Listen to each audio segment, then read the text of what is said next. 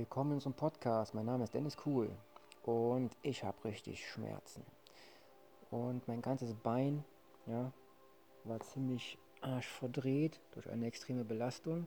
Und ich denke, dass auch einige Bänder sehr in Mitleidenschaft gezogen sind, wurden. Ja, die Krankenhausstory ist eine ganz andere Sache, aber jetzt bin ich wieder zu Hause und darum geht es. um die Veränderung der Wahrnehmung, wenn man ja, eingeschränkt ist. Und diese Einschränkung ist ziemlich extrem, weil ich kein bisschen mehr den Fuß belasten kann. Das ist die linke Seite vom Bein. Ja. Und die Frage ist ja immer, wie bewegt man sich dann in seinem gewohnten Alltag? Und der Alltag, heute Sonntag, ist ziemlich anders. Normalerweise nutze ich den Sonntag, um ja, die Wohnung etwas aufzuräumen, die Pflanzen zu pflegen und ja, mir was lecker Essen zu machen zum Nachmittag hin. Und jetzt schwenken wir mal um auf den, auf den körperlichen Zustand und auf das Mindset, was ich jetzt quasi ansteuere. Ja, du bist so eingeschränkt in der Bewegung, du kannst deine Übungen nicht mehr machen, das Abspülen, ja, Abwaschen von Geschirr fällt dir schwer, das Putzen fällt dir schwer, du kannst gar nichts mehr machen, weil du ja nur noch rumhüpfst, eventuell auf einem Bein. Und dann hast du noch Glück, wenn du ein Bein hast, was funktioniert.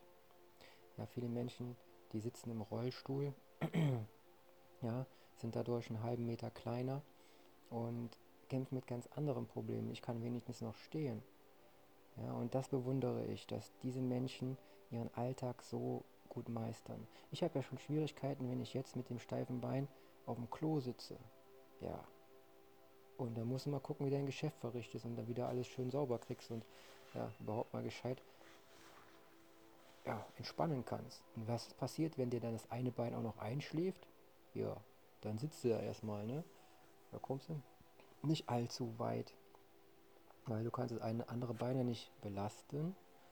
Ja, und das eine Bein, das gesunde Bein wäre jetzt eingeschlafen. Schon hast du wieder eine Herausforderung, ne?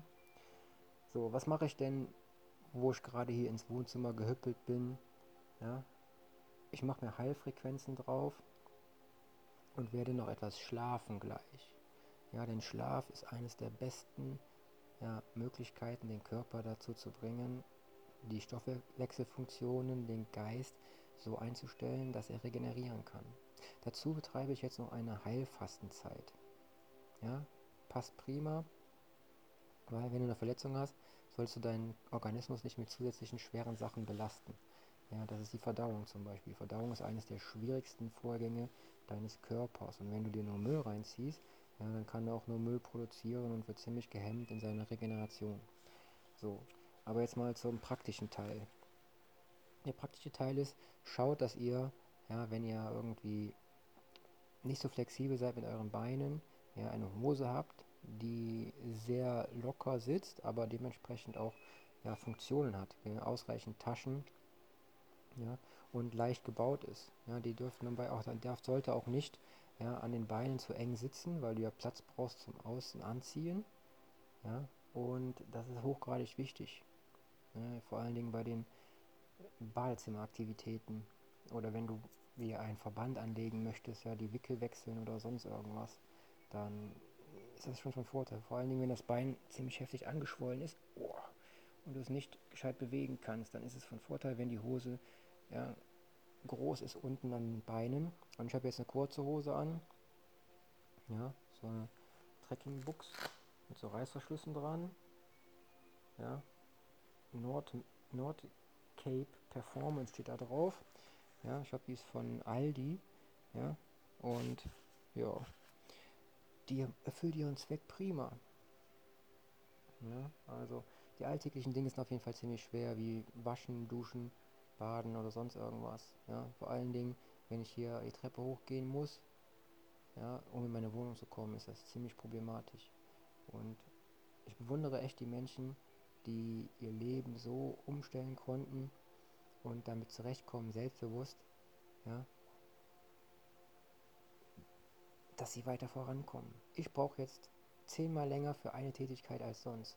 Ja, ist ja schon schwierig, mein, mein Getränks ins Schlafzimmer zu bewegen, weil ich in einer Hand die Krücke habe, die mich stützt und in der anderen, ja, muss ich dann hüpfenderweise den Krug halten und das ist schon eine krasse Herausforderung. Ne? Aber was mache ich denn jetzt gerade? Jetzt gerade, ja, regeneriere ich mich und, oh, was tut denn jetzt wieder? Ah, genau, ich habe noch eine Wunde am Kopf. Ja, die ist auch noch davon entstanden. Und ich bin mal gespannt, wie sich die abheilt. Genau in der Schläfe habe ich eine abbekommen. Es drückt auch auf den Kiefer. Aber ich hatte jetzt keine Augenschädigung oder sonst irgendwas. Ja, noch normale Reaktionen. Und das Coole ist, die haben so einen Patienten wohl noch nicht gehabt, der sich selber noch bei so einer Verletzung auf die Trage bewegen kann. Ja, Schmerzmittel brauche ich auch nicht. Also sehr von Vorteil für mich, weil wenn du dich mit Schmerzmitteln vollpumpst, dann weiß dein Körper gar nicht mehr, wo er ansetzen soll zur Heilung, weil er ja überall betäubt ist. Ne? Sollte man darauf achten. So, ich höre gerade 528 Hertz ja, für die Regeneration. Und ich habe mir ein Buch gekriegt, was ich schon länger eigentlich mal ja, weiter durchlesen wollte. Und ich glaube, ich mache das einfach mal. Ja, das ist ein Buch, das hat die Eva Marie Dreier geschrieben. Essbare Wildpflanzen Europas. 1500 Arten. Ja, das habe ich geschenkt bekommen.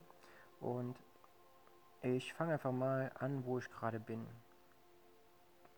Die Knorpelmöhre, groß. Ami Majus, Doldengewächs. Sammeln und zubereiten. Die Wurzel der Pflanzen, Pflanze lassen sich wie Möhren zubereiten.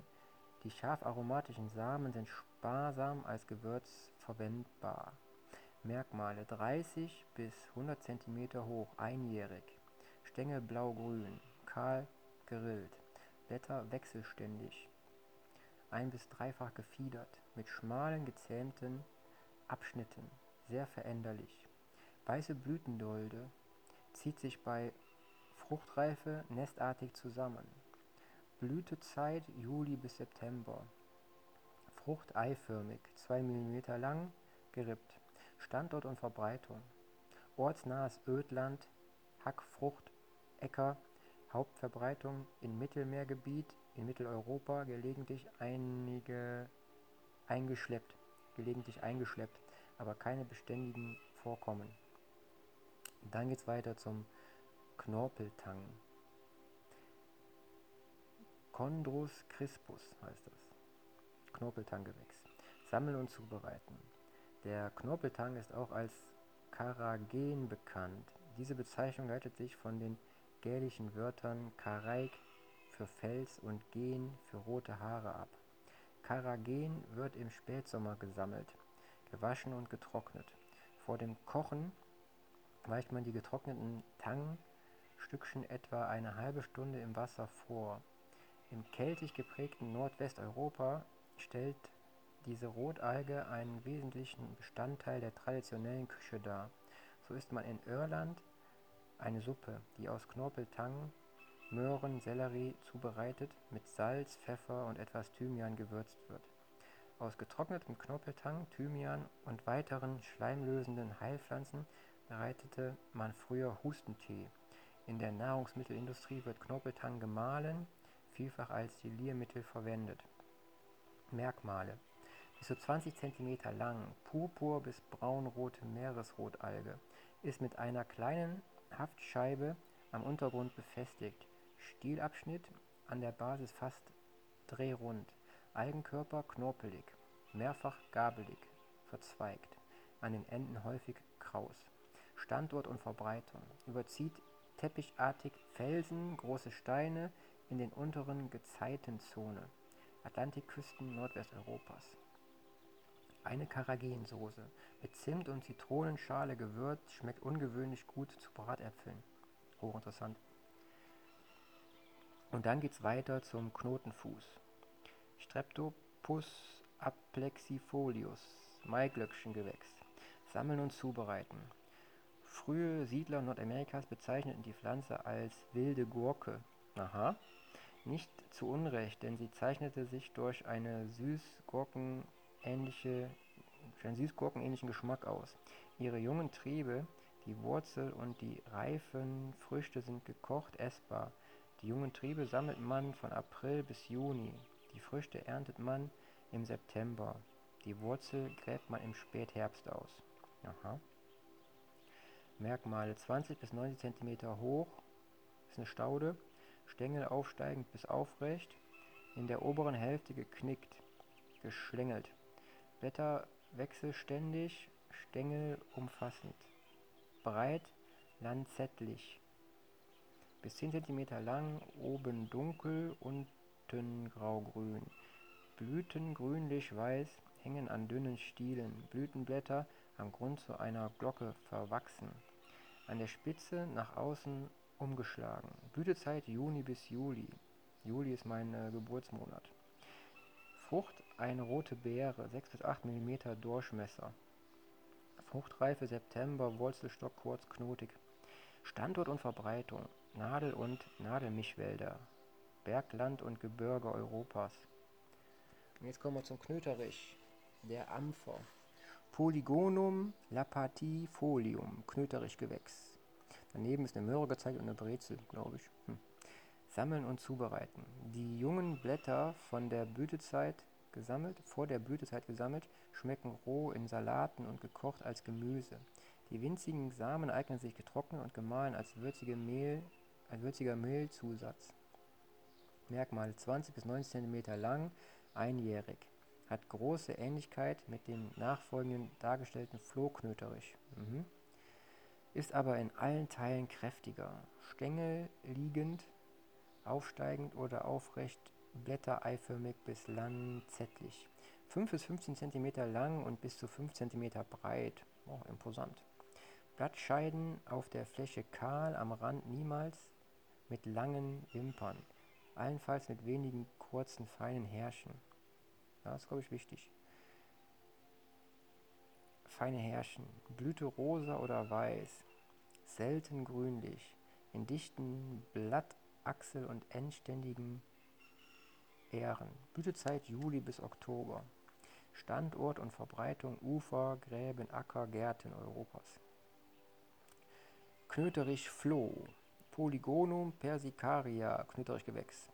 Sammeln und zubereiten. Die pfeffrige, scharfen Blätter eignen sich roh als sparsam verwendete Beigabe zu Salat. Gekocht und in spinatähnlichen Gemüsegerichten verarbeitet, schmecken sie milder. Die, aber die ab September reifen Samen werden gemahlen und gemischt mit anderen Mehl, anderem Mehl zum Backen verwendet.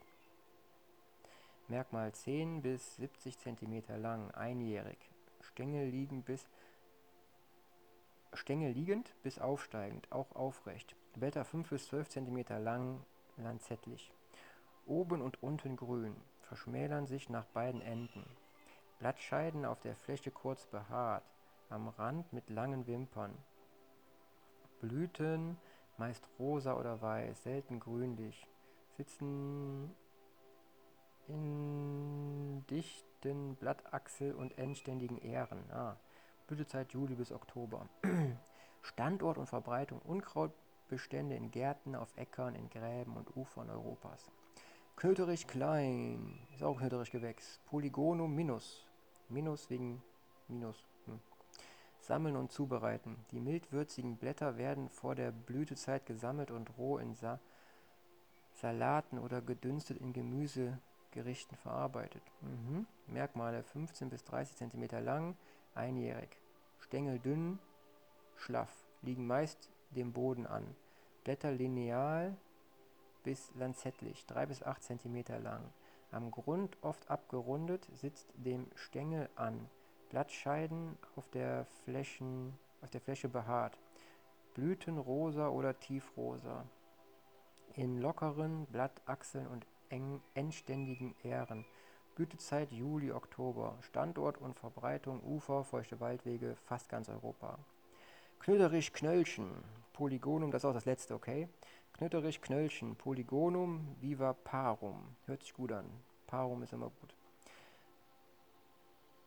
Und vivi, wie, also Polygonum viviparum. Ja. Sammeln, zubereiten. Die zu zarten Grundblätter eignen sich im Frühling für die Zubereitung von Spinat und anderen Gemüserichtungen. Merkmale 5 bis 25 cm hoch, Staude, Stängel aufrecht und verzweigt. Grundblätter schmal oval, 2 bis 10 cm lang, oben dunkelgrün, unten blaugrün. Blattrand nach unten umgebogen, Stängelblätter kleiner. Blüten weiß bis rosa bilden zu vielen einen lockeren, endständigen Blütenstand. Direkt unter dem Blütenstand sitzen rotbraune bis purpurfarbene Brustknospen. Jo, Brustknospen, ja. Das sind mit Stärke gefüllte Knöllchen, die nach dem Abfallen von Wind verfrachtet werden und an andere Stelle einwurzeln. Schöne Beschreibung, oder? Blütezeit Juni bis August. Standort und Verbreitung, Verbreitung Bergwiesen, alpine Weiden und Gehölze. Gebirge Mittel- und Südeuropas, Nordeuropas. So, und dann schlagen wir mal um für die nächste Sache, aber wir machen hier mit den Köderichgewächsen mal Pause. Ne?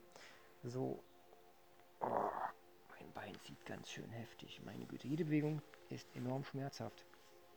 Und wenn man sich so ablenkt mit etwas, ja, und wenn es auch Wissen vermittelt, dann hat man schon einen großen Vorteil, weil das Wissen kannst du nachher auch noch nutzen. Ne? So.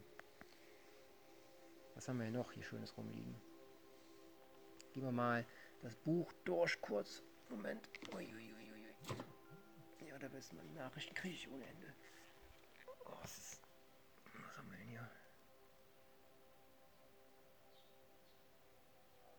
Was macht der Kopf?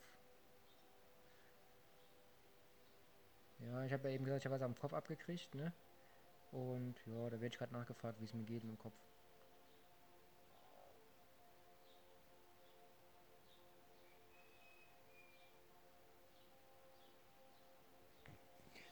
Also, mir geht's gut. Ich habe Schmerzen in der Wade. Ja, das ist richtig. Retterspitz hilft da. Dann mach mal Umschläge mit. Das ist auch cool. Äh, was macht der Kopf? Hast du keine Gehirnerschütterung, sprich Übelkeit und Kopfschmerzen? Nein. Mein Kopf ist klar und ich sehe gut. Habe auch keine Kopfschmerzen, ist nur angeschwollen. Danke der Nachfrage.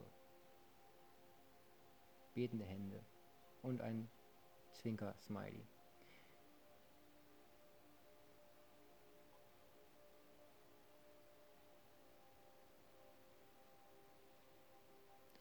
Umschläge sind immer gut.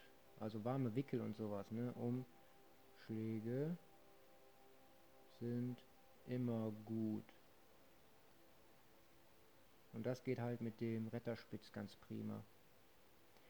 Ja, muss mal gucken, wie weit ich komme. Oh. Ja, gut, dass mein Handy so ein großes Akku hat. so, und wir waren aber jetzt hier bei einem kleinen Auszug aus dem Buch, was ich auch liegen habe. Ich habe ziemlich viele Bücher hier liegen. Das ist von Dr. Med Habi Dr. Karl J. Probst. Kennt ihr bestimmt. Warum nur die Natur uns heilen kann. Und da lese ich auch mal ein bisschen einfach draus vor, ja. Einfach mittendrin. Seite 42 fängt es an. Absterben und zugleich dazu durch neu gebildete Zellen ersetzt werden müssen.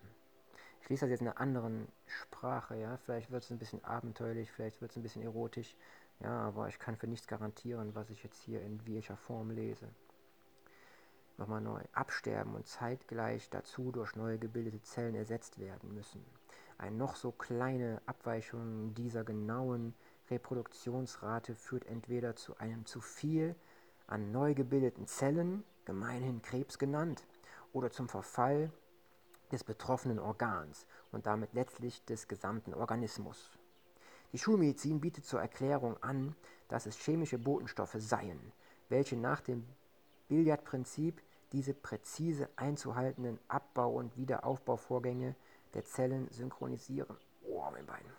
Jedoch reicht die Diffusionsgeschwindigkeit, ja, die Diffusionsgeschwindigkeit der chemischen Stoffe bei weitem nicht aus, um dies zu bewerkstelligen. Vor allem die hohe Geschwindigkeit und die feinst abgestimmte Synchronizität vermögen die tatsächlichen Verhältnisse unmöglich erklären. Außerdem belegen andere Studien, dass Moleküle auch ohne direkten Kontakt miteinander kommunizieren. Boah, meine Güte, das ist aber mal was. Wenn sich beispielsweise ein Hormon einem Rezeptor nähert, verändert sich, verändern sich die beiden Moleküle schon bevor sie einander berühren. Berührungslose Veränderung, krasse Sache, oder?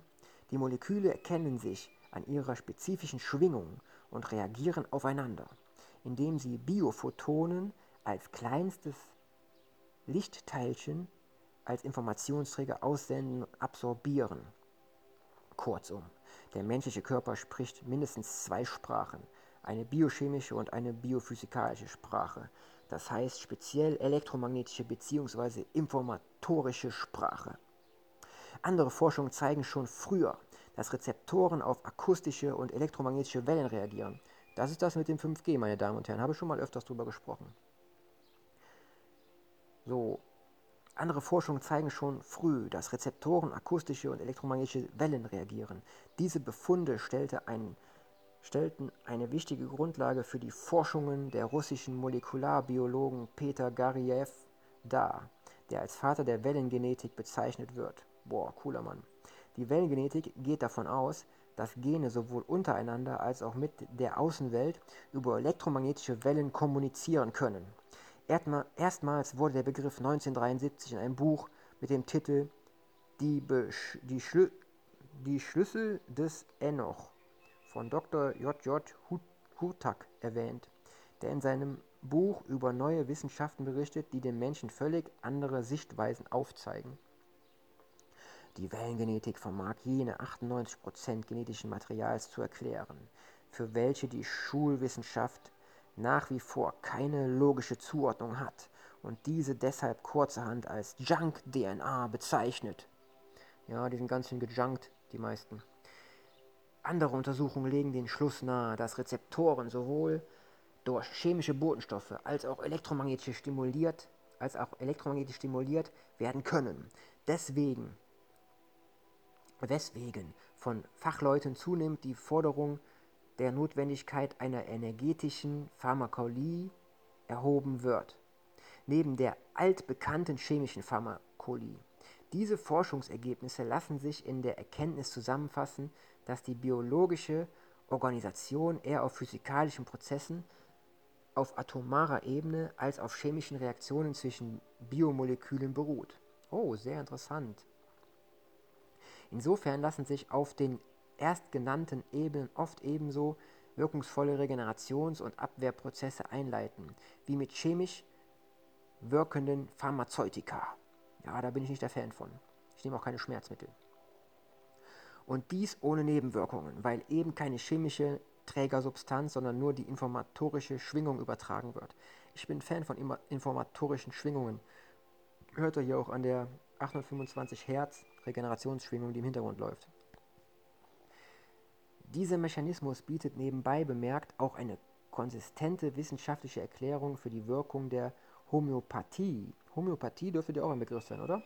Die ja heute durch zahlreiche Studien nicht nur an Menschen, sondern auch an Tieren und damit den Placebo-Effekt ausschließend als validiert angesehen werden kann.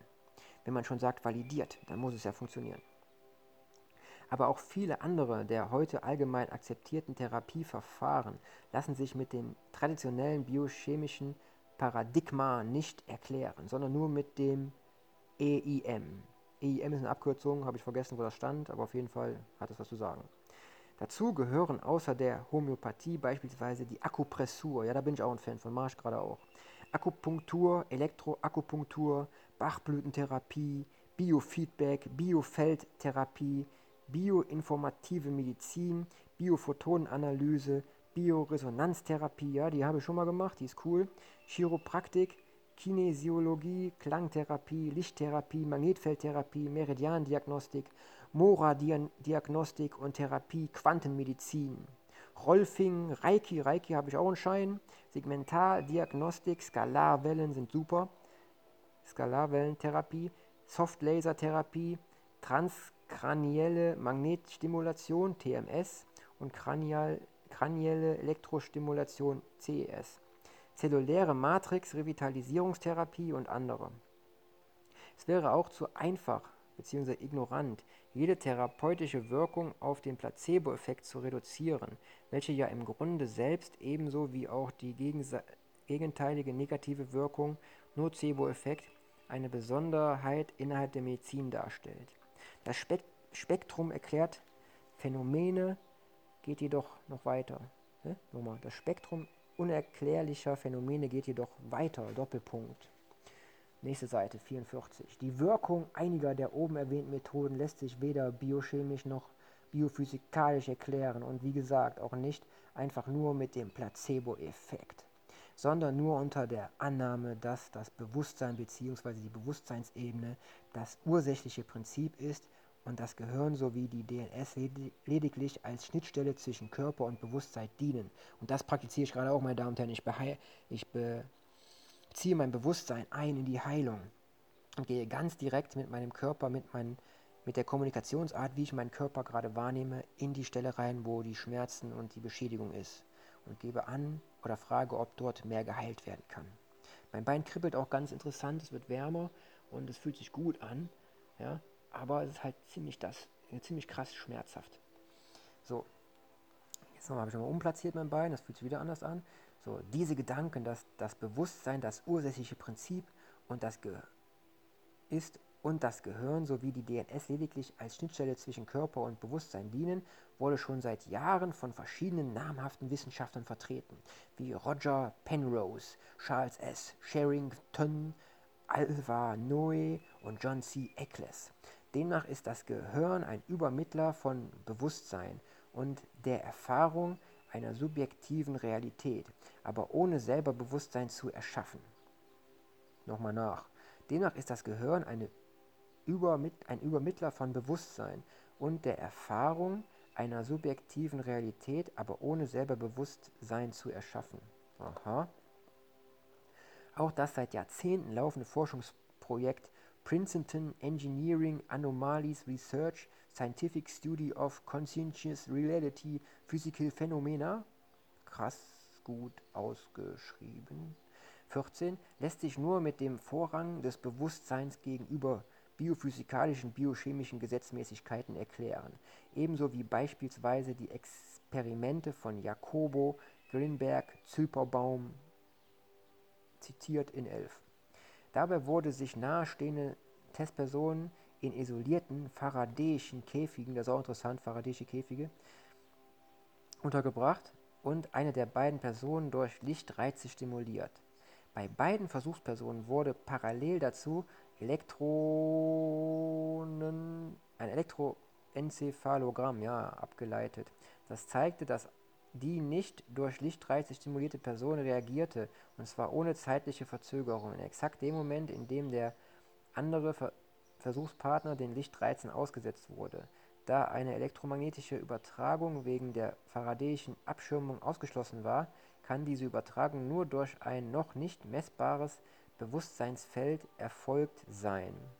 Eine andere, ein anderer mit dem konventionellen biochemischen, also kann ich schon mal kurz einwerfen, ja, gestern, als mir das passiert ist, habe ich auch festgestellt, dass ich ziemlich klar beim Unfall war und direkt das gemacht habe, was intuitiv richtig ist. Ich habe mir das Kniegelenk wieder eingerenkt, die Knochen gerichtet und die Bänder und Sehnen stabilisiert. Ja? Und das Interessante ist, dass meine Ruhe auch auf das Umfeld ja, sich ausgewirkt hat. Und dadurch, dass ich so ruhig geblieben bin und mich behandelt habe, konnten die anderen auch dementsprechend ihre Sachen auch besser verarbeiten ja, und mir weiterhelfen. Denn panisches Rumgelaufe und viel stressbedingte Sachen bringen nichts in diesem Zustand, wo eine Gefahr herrscht oder ja, geholfen werden muss. Geht weiter mit Lesen. Da. Eine andere mit den konventionellen biochemischen, physikalischen Paradigmen nicht erklärbarer Befund sind die Experimente von Cleve Baxter, in denen er in dem Moment, in dem er den Testpersonen emotional aufwühlende oder sexuell erregende Bilder zeigte, jetzt gehen wir in die Erotik, Reaktionen ihrer weißen Blutkörperchen verzeichnen konnte, selbst wenn diese Zellen kilometerweit entfernt von der Testperson, der sie zuvor entnommen worden waren, aufbewahrt wurde. Diese Aktivität der Zellen konnte sogar nachgewiesen werden, wenn die Blutkörperchen sich abgeschirmt. Ja, hi. Ja, ich bin dabei. Ich habe Äh, ich habe das Bein kaputt, ich kann mich quasi nicht mehr bewegen. Ja, ja, aber ich bin schon gut unterstützt worden von allen. Ja, das läuft. Ich versuche gleich noch mal zu schlafen, das hilft am meisten. Und äh, ja, mal gucken. Ne? Also ich denke mal, dass ich irgendwelche Bänder kaputt habe oder irgendwie sowas. Habe auf jeden Fall dicke Waden, dicken Oberschenkel und hat ganz schön geknackt. Ja, also hätte auch anders ausgehen können, schätze ich mal. Ne? Aber im Rasenmähen gucke ich dann mal. Ja. Ja, danke, danke. Siehst du, meine nette Nachbarschaft, finde ich prima. So, wo waren wir denn hier? Ja, bei der erotischen Teil. Weiter geht's. So. Nochmal kurz im Revue. Nochmal kurz zurück. Eine andere mit den konventionellen biochemischen, physikalischen Paradigmen nicht erklärbarer Befund sind die Experimente von Cleve Baxter, in denen er in dem Moment, in dem er den Testpersonen emotional aufwühlende oder sexuell erregende Bilder zeigte, Reaktionen ihrer weißen Blutkörperchen verzeichnen konnte. Ja, die sind bei mir, glaube ich, auch ziemlich ja, an erregieren, reagieren. Selbst wenn diese Zellen Kilometer weit entfernt von der Testperson, der sie zuvor entnommen worden waren, aufbewahrt wurden. Diese Aktivität der Zellen konnte sogar nachgewiesen werden, wenn die Blutkörperchen sich abgeschirmt gegen elektromagnetische Strahlen in einem faradäischen Käfig befanden. Zitiert in 12, das war vorher. Gerade diese Befunde lassen die Radionik, ja, die ja schulmedizinisch als unwissenschaftlich abgelehnt wird, in einem ganz neuen Licht erscheinen. Hier die Beschreibung von einem faradäischen Käfig. Der faradäische Käfig ist genannt nach dem englischen Physiker Michael Faraday, 1791 bis 1867. Es handelt sich bei dem Käfig um eine gut leitende Hülle, zum Beispiel ein Drahtgeflecht, welches als elektrische Abschirmung wirkt. Ja, also wenn du dir einen Regenschirm machst aus Draht, hast du da schon mal einen faradäischen Käfig oben drüber. Aber guck immer, dass du nicht geerdet wirst. Du musst quasi um dich rumlaufen. All diese Experimenten, äh, experimentellen Beobachtungen zur Energiemedizin lassen sich am besten mit den Worten des niederländischen Arztes und Wissenschaftlers Pim van Lommel zusammenfassen. Keine der Arbeiten über elektromagnetische Interaktionen zwischen Molekülen verletzt die anerkannten Gesetze der Chemie, Physik oder Biologie. Der Übergang von einer Biologie starrer, zufällig zusammengestoßener Strukturen zu einer Biologie von Informationen, die mit Lichtgeschwindigkeit reisen, lässt sich ohne wissenschaftliche Revolution vollziehen. Alle Teile des Puzzles sind anerkannt. Auf jeden Fall dürfte das gesamte Gebiet der EIM trotz des nach wie vor bestehenden massiven Widerstands, vor allem der um ihre prüde fürchtende Pharma... Was steht da? Da haben die nur einen Schreibfehler. Früde. Früde fürchtende Pharmaindustrie die Zukunft der medizinischen Forschung und Entwicklung darstellen auch wenn im vorliegenden Buch nachstehende stehen nur die anatomischen und biologischen Gesichtspunkte der Krankheit und Gesundheit erörtert werden sollen. Denn allein eine Verbesserung dieser organischen Grundlagen Kapitel 2 Darmgesundheit, ganz wichtig Darmgesundheit, und der Biochemie Kapitel 3 Gesunde Ernährung und Kapitel 4 Gesundheit aus dem Wasserhahn zeigt in über 90 Prozent aller Krankheiten bereits erstaunliche Verbesserungen der Gesundheit und meist sogar eine völlig, klinisch, völlig klinische Ausheilung aller Krankheiten bis hin zum Krebs, zu Krebs. Also Krebs wird auch geheilt, ne? So, dann machen wir noch eins weiter. In einem gesunden Organismus wird die Lebensenergie über die von der östlichen Medizin seit Jahrtausenden postulierten Energiemeridiane gleichmäßig im Körper verteilt. Die Existenz dieser Energiemeridiane konnte durch die wissenschaftlichen Studien der theoretischen Physiker Emilio del Guardice nachgewiesen werden. Im Laufe eines jeden Lebens kann es durch Schockerlebnisse verschiedener Art zur Unterbrechung einzelner Mer Energiebahnen kommen, wodurch eine oder andere Organe von der Energieversorgung abgeschnitten wird. Die Folgen sind zunehmende Erschöpfung des betreffenden Organs, und schließlich Funktionsschwäche bis hin zum Organversagen. Kraft schöpfen und Energie gewinnen aus und in der Natur. dass es sich bei dieser energetischen Sicht der Krankheitsentstehung nicht nur um Thera Theorie handelt, belegt zum Beispiel die von Amerikaner G. Craig begründete Emotional Freedom Technik, welche inzwischen auch in Deutschland und anderen Ländern weltweit von vielen Energietherapeuten erfolgreich eingesetzt wird. Dabei werden die Endprodukte der von fernöstlicher Medizin behaupteten und durch die Arbeit von Del Guide bewiesenen Energiemeridiane des Körpers durch Klopfen energetisiert, während man zugleich seine Aufmerksamkeit auf das auszulösende Schockereignis richtet. Die EFT erweist sich insbesondere bei allen stressbedingten Erkrankungen, allen anderen bekannten Therapien als überlegen und belegt damit die nach wie vor viel zu sehr unterschätzte gesundheitliche Auswirkungen von Stress.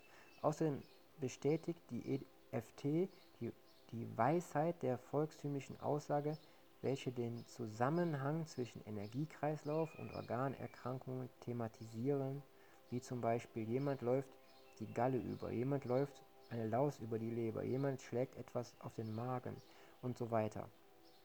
Einzelheiten zu dieser energetischen Heilmethode finden sich inzwischen in unübersehbarer Zahl an wissenschaftlichen, ebenso wie auch praxisorientierten Büchern und Seminaren.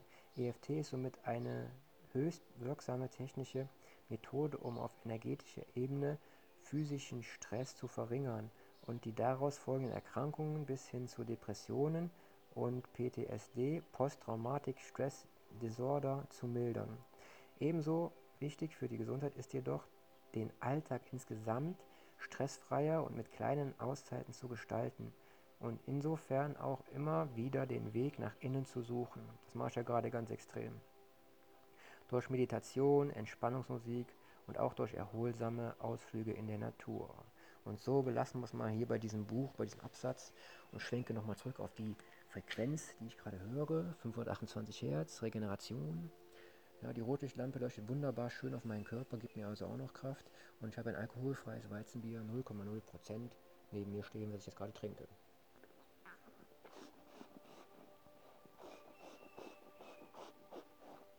Enthalten ist Folsäure und Vitamin B12. Ganz wichtig. Und ich danke euch für eure Aufmerksamkeit und freue mich, wenn ihr ja auch gerne mal ja, teilt, liked, liebt und kommentiert und eure alltäglichen Gedankengänge festhaltet und das, was ihr tut. Denn mit mehr Interesse fürs Gegenüber schaffen wir auch einen Kreislauf, der die Heilung anregt. Denn ich merke gerade, wie mein Bein wirklich richtig interessant sich anfühlt durch die verschiedenen Schwingungen, die dort durchgehen, ja, und ein Heilungsprozess vonstatten geht. Und wenn diese Sachen abgeklungen sind, werde ich wahrscheinlich wieder viel, viel besser mich bewegen können.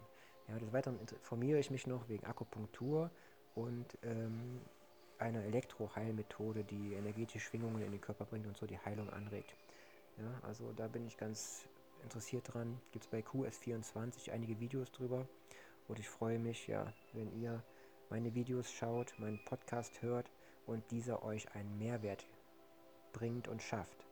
Denn nur gemeinsam können wir auf dieser Welt etwas bewegen. Aber jeder Einzelne darf sich erstmal selber bewegen, damit den anderen mitbewegt. Denn ein Zug ist immer besser als ein Druck. Ja. Und ja, ich werde jetzt, werd jetzt etwas schlafen. Ja. Und noch was ausheilen. Also wichtig zum Abgang, ja, Glutathion, Vitamin C und Zink und Vitamin D3, K2 und Magnesium. Eines der wichtigsten Dinge, um deinen Kreislauf richtig auf den Weg zu bringen, zu heilen. Ja, Alpha-Liponsäure ist auch noch wichtig.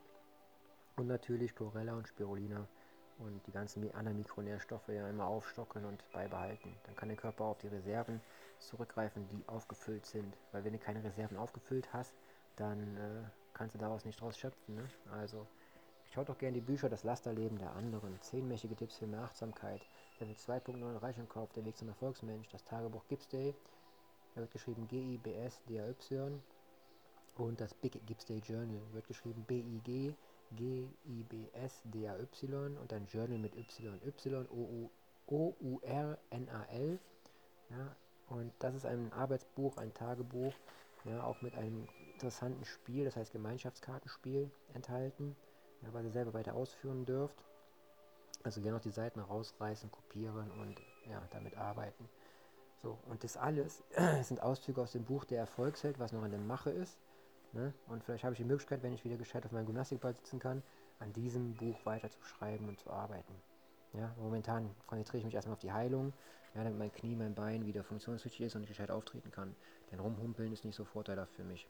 Ne? Ich bin ein Mann der Tat und ich denke, dass ich sehr viel Glück habe und mit euren Energien, euren Schwingungen, euren guten Gedanken werden wir einiges reißen auf dieser Welt. Ne?